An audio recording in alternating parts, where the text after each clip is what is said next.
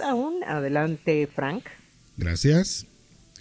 Bueno, ayer la Organización de Estados Americanos emitió su comunicado sobre el resultado de su observación del proceso electoral, una tarea que ellos realizan desde hace mucho tiempo en todos los procesos electorales de la región a los que son invitados, claro está, los regímenes que les permiten hacerlo, y que siempre arroja como resultado observaciones, porque para eso observan, ¿verdad? Observaciones que van en torno, que giran en torno al fortalecimiento del sistema democrático. No han dejado en este caso de destacar y de felicitar el trabajo de organización de la Junta Central Electoral, del trabajo de, de el Tribunal Superior Electoral también, que ha tenido que conocer muchos casos y conocerlos con cierta premura, porque el calendario electoral no deja de avanzar. Y también felicitar, evidentemente, la actitud cívica de los ciudadanos. Pero en lo que presentan como observaciones, hay dos o tres cosas que son las que más resaltan. La primera es su manifestación de la preocupación sobre la abstención electoral. Que aunque la Junta Central Electoral y el oficialismo han querido hasta cierto punto normalizarlo y decir que aquí no ha pasado nada con ese tema, yo creo que lo que ha sucedido en la participación electoral sigue siendo un tema para ocuparse. No necesariamente preocuparse, pero sí ocuparse.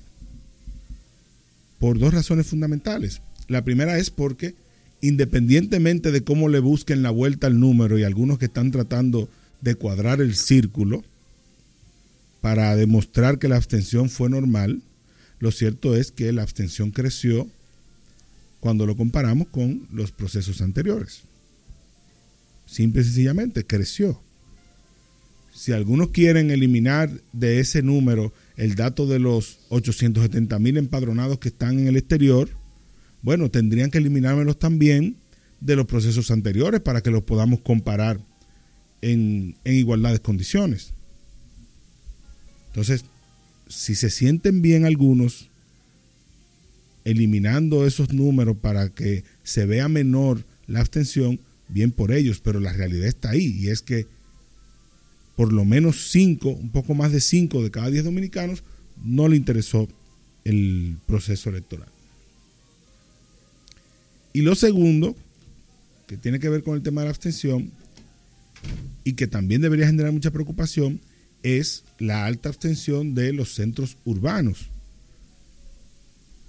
Parece ser que el municipio donde más donde menos personas acudieron a votar, donde más, más alta fue la abstención, terminará siendo Santiago. Un caso de estudio porque sorprende que Santiago, que ha recibido una alta inversión por parte del gobierno central, que tuvo una excelente gestión del alcalde saliente, que es candidato presidencial, Abel Martínez, y que encima de eso generó una batalla interesante desde el punto de vista electoral entre Víctor Fadul y Ulises Rodríguez, al final de cuentas la gente ni siquiera se parara a votar. Eso, eso llama la atención, porque no era una, una batalla aburrida, sino más bien ahí se estaba dando una batalla entre Luis Abinader y Abel Martínez. Hay que decirlo así, porque el gobierno se metió de lleno ahí para que no se perdiera Santiago bajo ninguna circunstancia. Y también el caso del Instituto Nacional, que lo hemos mencionado, que la abstención también fue enorme, más del 60%. Usted aísla los cinco municipios principales del país y tiene una abstención de 64%. Si lo amplía a los 10 principales municipios, le disminuye a 62%, todavía por encima del 60%. Y si se queda con los primeros 20 municipios en términos de, población y de padrón se quede en el 60%. O sea que debe existir una preocupación sobre ese tema y no debe normalizarse. Y lo segundo que plantea el comunicado de la OEA es su preocupación sobre la compra de votos. En su, comunicados, en su comunicado ellos dicen haber observado personas que vendían su voto. Y sabemos que es un fenómeno que se da en todos los procesos electorales de nuestro país, lamentablemente. Y ahí lo que hay que preguntarse es qué pretende hacer la Junta Central Electoral y qué pretende hacer la Procuraduría para la persecución de los delitos electorales sobre delitos electorales como la, la venta de votos, porque ese es uno. Hay otras cosas más que se dieron durante el proceso que merecen una investigación por parte de ambos organismos, por la Procuraduría de Asuntos Electorales y la Junta Central Electoral. Yo hablaba, creo que ayer, del tema de la propaganda que se colocó alrededor de los recintos, que ese es un delito electoral, una, falta electoral fácil de, de sancionar. Y si la Junta Central Electoral no sanciona por lo menos a uno, la gente lo va a seguir haciendo y vamos a un proceso electoral en mayo. Si la Junta Central Electoral hoy se decidiera a sancionar a 10, a 15, a 20 candidatos que colocaron propaganda alrededor de los recintos, en mayo no, no se va a dar eso. Sanciones que son pecuniarias, porque son las que están previstas en la ley. Y si por igual la Procuraduría de Delitos Electorales se decide a perseguir a dos, tres, cuatro, cinco personas que hayan sido eh, denunciados por venta de votos o por compra de votos, en este caso, también eso servirá como ejemplo para que en mayo eso se mitigue. No, no desaparezca, pero se mitigue.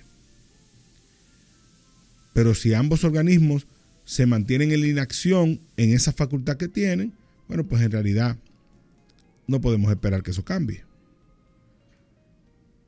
No podemos esperar que en el proceso electoral venidero de mayo no haya compra de votos, no haya propaganda alrededor de los recintos y otras cosas más que se dieron, que son eh, delitos electorales tipificados en la ley,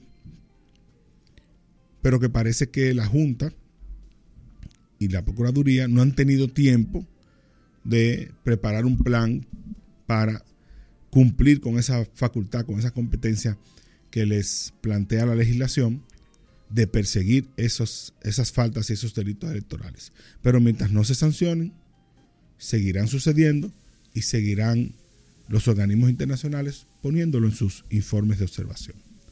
Hasta ahí lo dejamos. Gracias, Frank. Pausamos y volvemos con el tráfico expreso. El matutino de la 90.